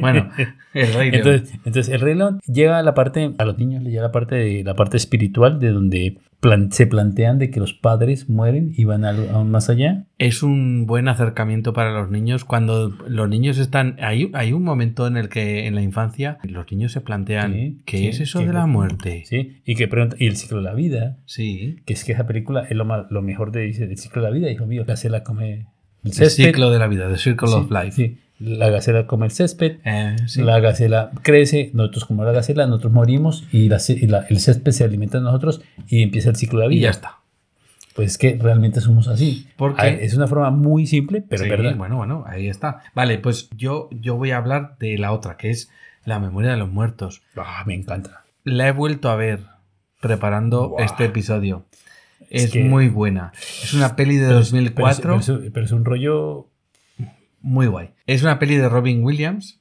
también sale Mira Sorbino porque están ahí, y Jim Claviezel, que eh, para aquellos que no sepan quién es Jim Claviezel, es, eh, es el God de Montecristo, es el de Interest, eh, Person of Interest y muchas otras películas. Bueno, pues la cuestión es que en la peli de la memoria de los muertos, a mí me impacta el momento en el que empieza la película. Soy, hay dos niños y esos dos niños están en un en una, especie de nave abandonada y empiezan a caminar y a, jugar tal no sé qué no se conocen son como dos niños que se acaban de encontrar y no uno de ellos no es de la zona y empiezan a jugar y tal y en un momento determinado el prota en este caso eh, Robin Williams cruza por un tablón un abismo, una especie de, de, altura bastante grande, la cruza y entonces le reta al otro, ¿no? Le dice, venga, va, tal. Y el otro cruzando se paraliza, se queda paralizado, intenta seguir y se cae. Y entonces Robin Williams tiene en su cabeza grabado durante toda su vida cómo ese niño ha muerto. Curiosamente, la tecnología ha avanzado tanto que a mucha gente le implantan en el cerebro un implante neural que hace que se pueda grabar algo parecido como el capítulo de Black Mirror. Eh, tus recuerdos. todos los recuerdos. Pero solamente lo pueden acceder cuando te mueres. Eso es. Es un, es, un implante que solo se puede leer cuando la persona ha fallecido la, y la pueden sacar. Sí, porque no te mueres. Si te lo sacan antes, te mueres. Sí. Entonces, ¿qué ocurre? Que Robin Williams se dedica a hacer la memoria de los muertos. Cuando una persona muere, a él le facilitan el chip que está integrado y que va creciendo a lo largo de la vida en el cerebro. millones de horas. Millones de horas de grabación y demás. ¿Y qué es lo que hace? Eh, tiene una especie de consola gigante. con tres pantallas. Eh, pero, pero, pero es curioso porque eh, en lugar de ser algo súper futurista como por ejemplo sería Minority Report, es algo, es como de madera. O sea, sí, es como es algo como clásico, con es como redondas que mueven, como así, como volviéndolo muy terrenal. Sí, entonces, ¿qué es lo que hace él? Eh, él es como un embalsamador de los recuerdos, ¿no? Él coge las partes bonitas, monta una peli, monta una peli y esa peli es la despedida. Es la despedida, es el, es el epitafio de la persona fallecida. ¿Qué ocurre? Que en ese momento fallece una persona, una persona influyente, con un pasado mm, raro. Bueno, raro, oscuro. Turbio. Sí. Eh, Jim Claviezel quiere esclarecer los sucesos de la vida de este, de este personaje, ¿no? Y entonces, pues, eh, Robin Williams se niega, ¿no? Y quiere hacer su, su historia. ¿Qué es lo que ocurre? Que resulta que él, que es una persona de las que monta esas historias y que ve los recuerdos de otras personas, en teoría no puede llevar el implante neural, porque si lo lleva, Recordaría todo. Recordaría todo y cuando muriese él podrían recuperar los recuerdos de un montón de personas. A ver, teniendo en cuenta que ha visto muchos implantes de muchas personas, de mucha gente que ninguno somos santos. No, no, no. Todos nos hemos robado alguna fresa en el mercado o hemos pateado a un perro que nos cae mal.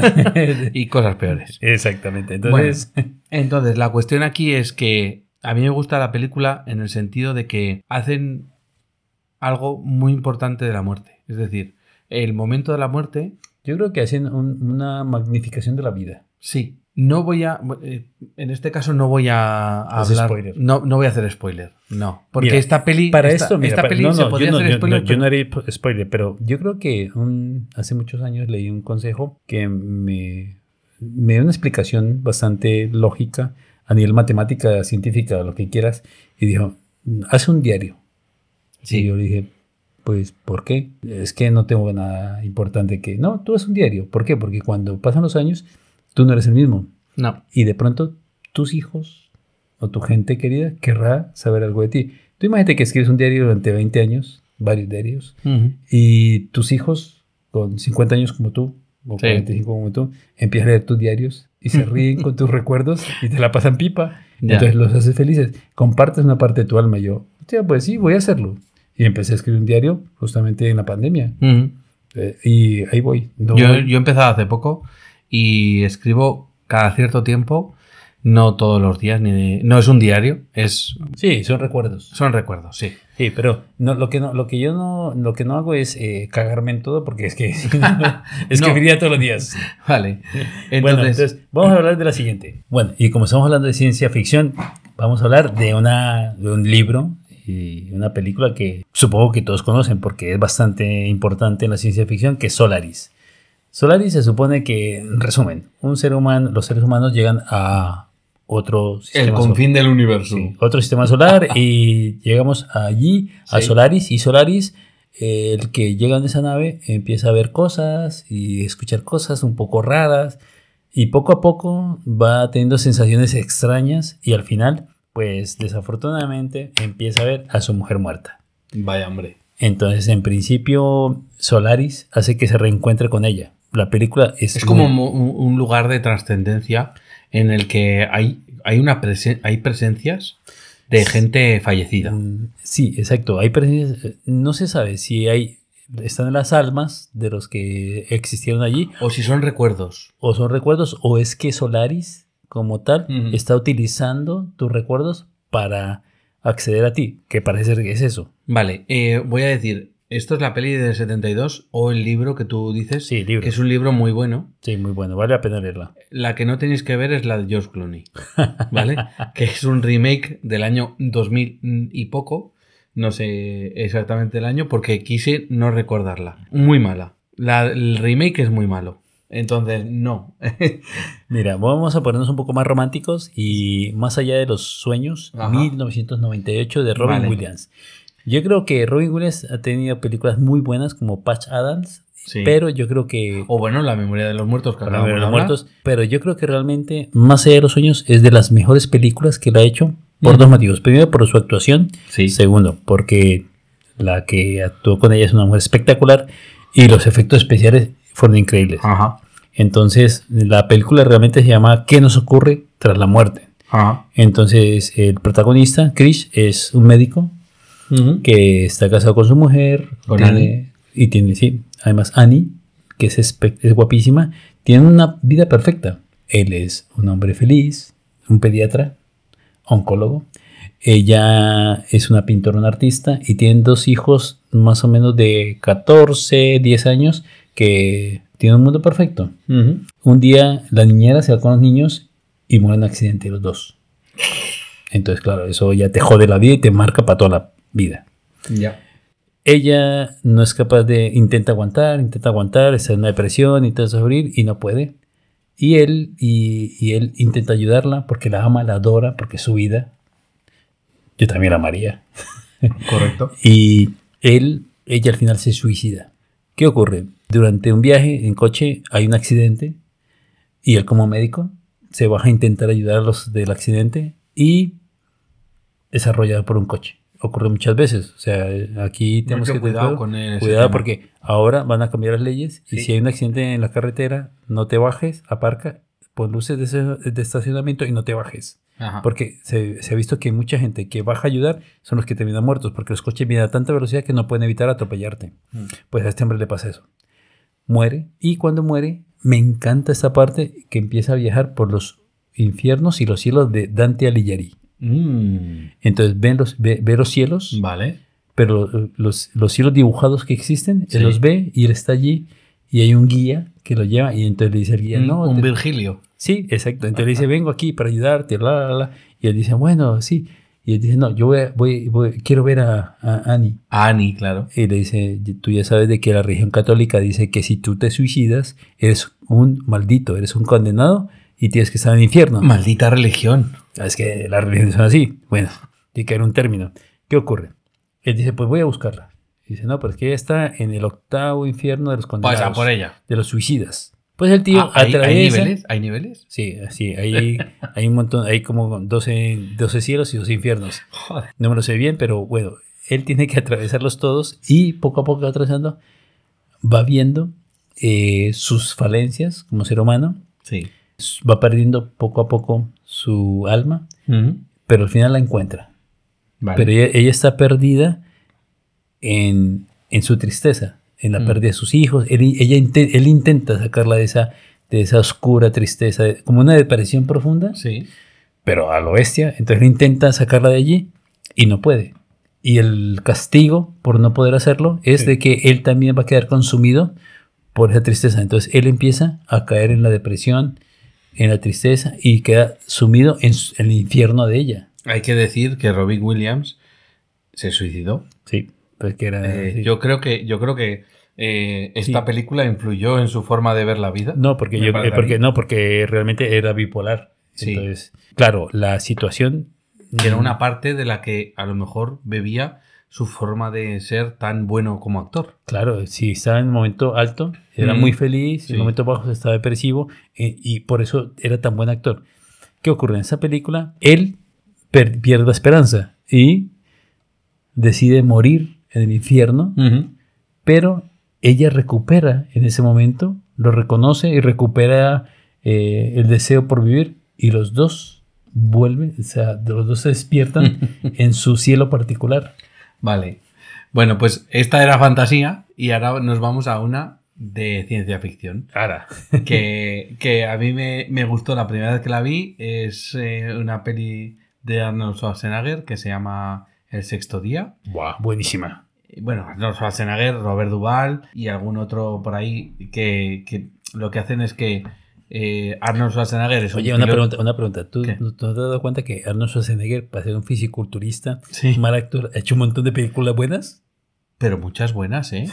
O sea, algo tendrá el santo cuando lo, Sí, le- claro. lo besa. Pero en este caso, eh, él hace de, de piloto de helicóptero, ¿no? Ujú, sí. Y después de una jornada aparentemente normal, pues regresa a su casa para ir con su familia y se encuentra que ha sido suplantado por un clon. No, se encuentra el mismo en su casa. Sí, bueno, claro, claro, eh, eh, hay allí un clon suyo. No, está él. No, pero ve- no es él, porque Sí, él se, se está ve. viendo. Pero se ve feliz, la familia se ve. Entonces, eh, ¿qué es lo que ocurre? Que los creadores de la réplica de Adam Gibson, que es como se llama Arnold Schwarzenegger en la película, descubren que no ha muerto en, en un accidente que se suponía que iba a tener, Ah. Como falló- ellos habían previsto, algo. pues intentan darle caza. ¿Por qué? Porque está, bueno, él está metido en una especie de, de pues, eh, trama de... Quieren, quieren una tecnología en este caso. Sí, algo, algo, algo, algo turbio. Toda la cuestión aquí es que eh, se ha desarrollado la clonación, ¿vale? Bendita, Al punto bendita que- oveja Dolly. Ah, sí. vale, en este caso es que eh, han, han clonado, clonan, por ejemplo, mascotas, ¿vale? ¿Sabes qué, ¿Sabes qué es lo peor? De, no, el problema no es la oveja, el problema es de dónde salió Dolly. que Dolly era... Bueno, la cuestión, la cuestión aquí es que esa persona que han clonado, ¿de dónde han sacado sus recuerdos? ¿De dónde han sacado su Mm. forma de ser? ¿De dónde han sacado...? Pues ah, ya existe la tecnología. Mm. Porque cuando a ti te hacen un escáner cerebral, mapean todo, todo tu cerebro, todas tus neuronas y en ese momento hacen como una foto. Pero aún peor, cuando hacen una resonancia magnética, la resonancia magnética es un imán gigante que lo que hace es que alinea todos los átomos y hace una foto. Vale. Realmente, a día de hoy, está haciendo una foto de todos tus recuerdos, todas tus memorias, que no podemos todavía interpretarlo diferente, pero está haciendo una foto. Sí, sí, sí, sí. Bueno, pues esta peli está muy bien porque es una peli de, mm, de acción, aventuras, ciencia ficción y, y está muy bien por el tema de la clonación, por el tema de eh, quiénes somos, de dónde venimos, a dónde vamos y yo la recomiendo. Es entretenida. Y luego me gustaría hablar de una película de Mel Gibson que se ¿Cuál? llama Señales. Oh, es una peli de 2002. Esto es ciencia, Ah, buena, ciencia ficción buena, pura de la buena. Es un pastor protestante que se ha quedado viudo, vive con sus dos hijos y entonces, eh, bueno, sale también en la peli Joaquín Phoenix. Tú es lo que ellos vendrán, ellos vendrán. Eso es.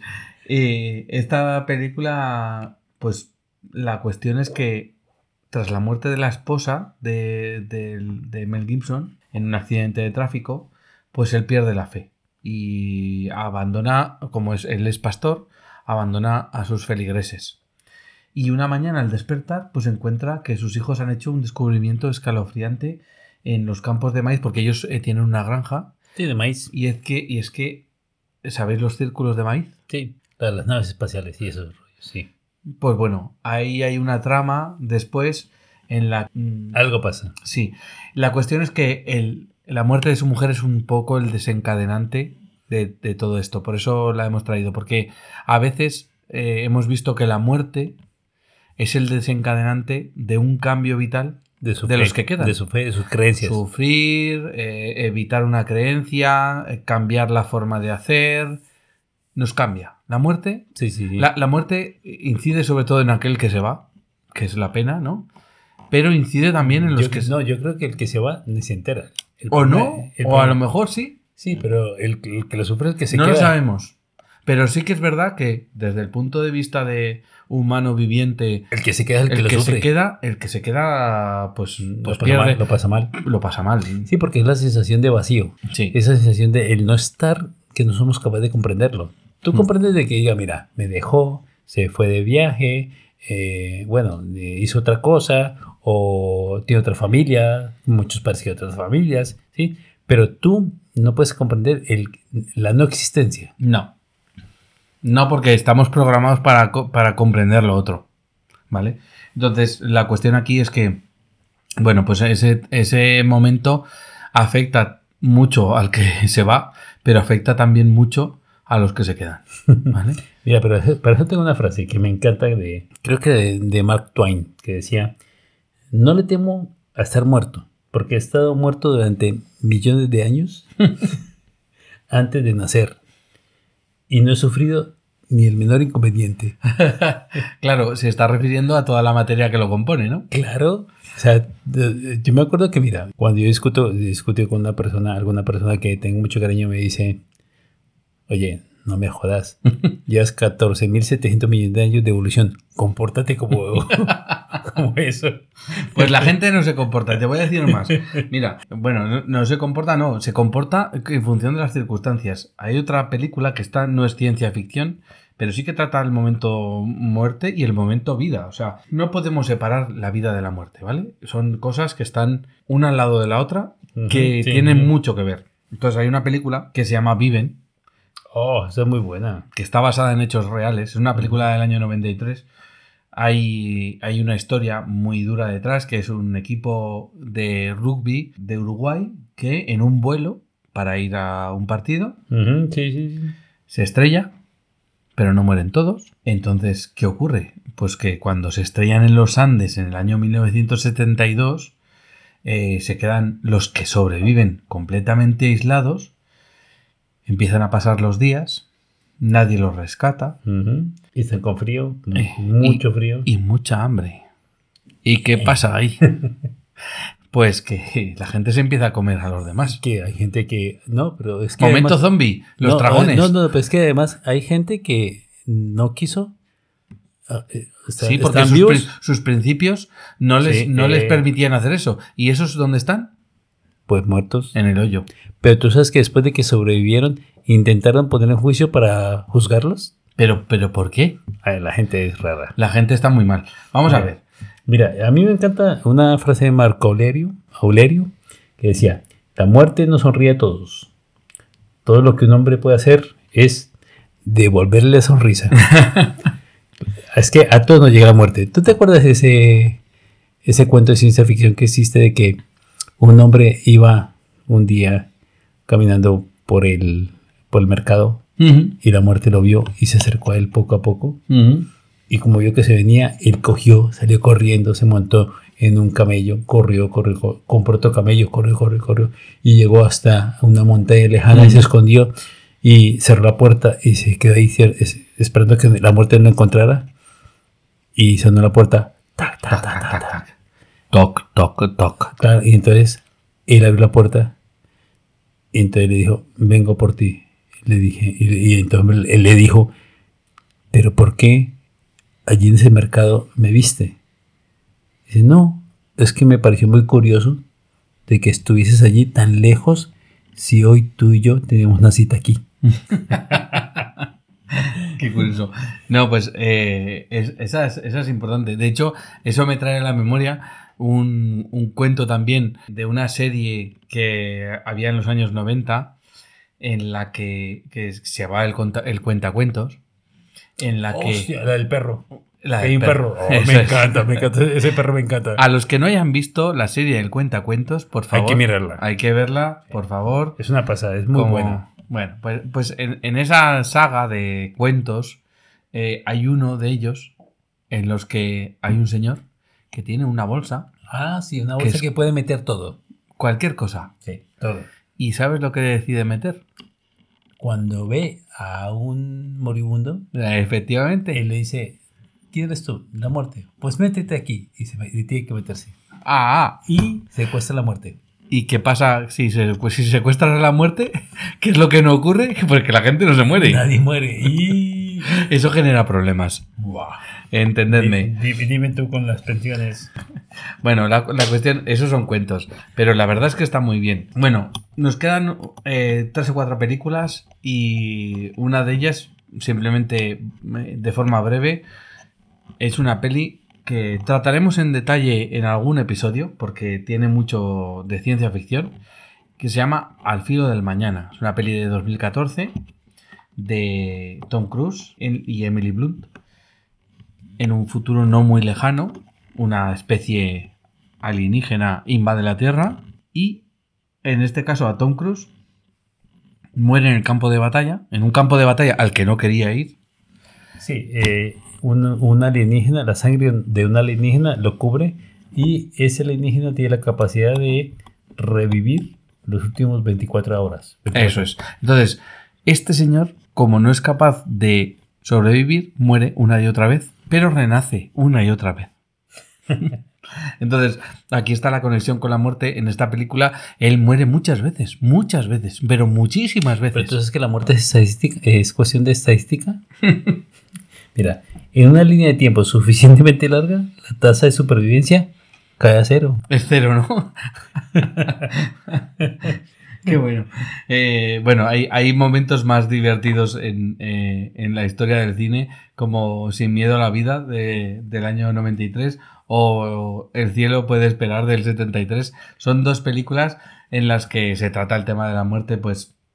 Bueno, en el, en el caso de Sin miedo a la, a- a la vida, pues es una transformación espiritual, que eh, es algo que hemos hablado antes Sí. es algo que, que es importante la- el tema de la espiritualidad a la hora de afrontar Sí, sí, claro. eh, ese momento La tan parte crítico. espiritual es lo que dicen de, lo que dicen muchas religiones que dicen la muerte es el despojo y te deshace, te deshaces de lo que no eres.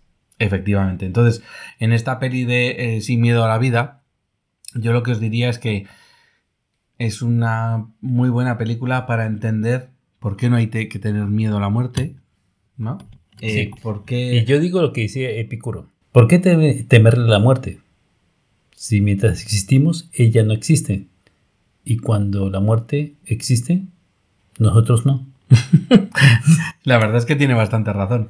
Entonces, mm, bueno, y, y por, por terminar, en este caso, eh, Frequency, que trataremos en detalle, Oh, en más detalle, en un capítulo posterior, Sí. en el que hablaremos de, de lo que sería, eh, bueno, pues la, el universo en general, ¿no? En Frequency hay un padre y un hijo que se comunican Que a mezcla, través mezcla, mezcla viajes, viajes temporales, Es son viajes temporales. pasado, futuro, Eso es. y mezcla eh, futuros alternativos, Eso es. y, y mezcla eh, la parte de lo que tú quisieras hacer si tuvieses la posibilidad de ser el pasado. Eso es. Pero en este caso, lo que a mí me, me hizo la conexión cuando estábamos preparando el capítulo sobre la muerte es que eh, John Claviezel, de nuevo, esta es una de sus pelis, sí. que parece que la gente no sabe quién es. Bueno, pues Pero es- está muy repetido. es muy repetido. Eh, es, un es un policía que es hijo de un bombero que falleció en un accidente de, de trabajo eh, porque su padre era bombero y en, hace, hace 30 años eh, del momento actual en el que Sí, se desarrolla sí. la película, su padre fallece en un incendio. sí. ¿Y qué ocurre? Pues que hay, unas, hay, hay una aurora boreal y eso facilita ese viaje temporal de las ondas de radio, de radio entre el padre y el hijo. una comunicación. Bueno, pues la cuestión aquí es que lo que hace su hijo, lo que le dice su hijo, hace que él se salve. Y él y sobre, sobrevive. Sobrevive. Y, ¿Y al alma? sobrevivir, ¿qué es, lo que, ¿qué es lo que pasa? Primero, que todos los recuerdos del hijo, del poli, cambian. Es algo parecido Ya, a lo que pero ocurre. es que lo que hablamos nosotros en el segundo capítulo de vías temporales, ¿te acuerdas? Esto nos dice que no, que no es posible, ¿no? Bueno, aquí un poco de fantasía. Vale. A ver, yo para terminar simplemente digo un, un par de cosas. Que primero, nacer es comenzar a morir. Indudablemente, todos los seres humanos nacemos y empezamos a morir desde el segundo uno. Dime que empezamos a vivir, macho. No, realmente vivir, hay gente, hay mucha gente en este mundo, pero pocos realmente viven. Tú eres de cuál eres. Y segundo, que viven como si fueras a morir mañana y aprenden como si fueras a vivir para siempre. De Mahatma Gandhi. Me parece, eh, me parece la mejor frase para terminar el episodio de hoy. Creo que, que esa es la filosofía que hay que tener. Es decir, la primera es que pienses que tu tiempo en, esta, en este mundo es finito. Es Aprove- muy corto, muy corto, muy eh, corto. Aprovechalo. Mi madre dice que la vida es muy corta, pero es muy larga. Es muy corta para vivirla, pero es muy larga porque se pueden hacer muchas cosas. Y una de ellas es aprender. Mi abuelo decía lo mismo. Eh, bueno, es que todos los todos nuestros Todos los, que, ancestros, todos los que son sabios, todos los que son sa- sabios, llegan a la misma conclusión. correcto. Eh, entonces, bueno, pues vamos a quedarnos con esta. Chicos, la, la muerte en la ciencia ficción es, es más fantasía, pero por lo menos intentamos llevarlo a la ciencia ficción. Así que la próxima vez llevaremos una ciencia ficción más fuerte. Vale. Bueno, nos despedimos por hoy y, es- y- y- y la próxima, bueno, ¿de, de, de qué vamos a hablar de la próxima? Hombre, de mundos paralelos, ¿no? ¿O no? ¿O no? Depende de dónde os pille. Vale, venga. Bueno, hasta luego. Adiós, adiós. Chao. Pinta a Ficción, el podcast. Sumérgete en nuestras historias y disfruta alimentando tu imaginación. Suscríbete en las principales plataformas de podcast como Spotify o iVoox entre otras. Síguenos en Facebook e Instagram buscando Pinta a Ficción. Más información en nuestra web pintaaficción.super.site.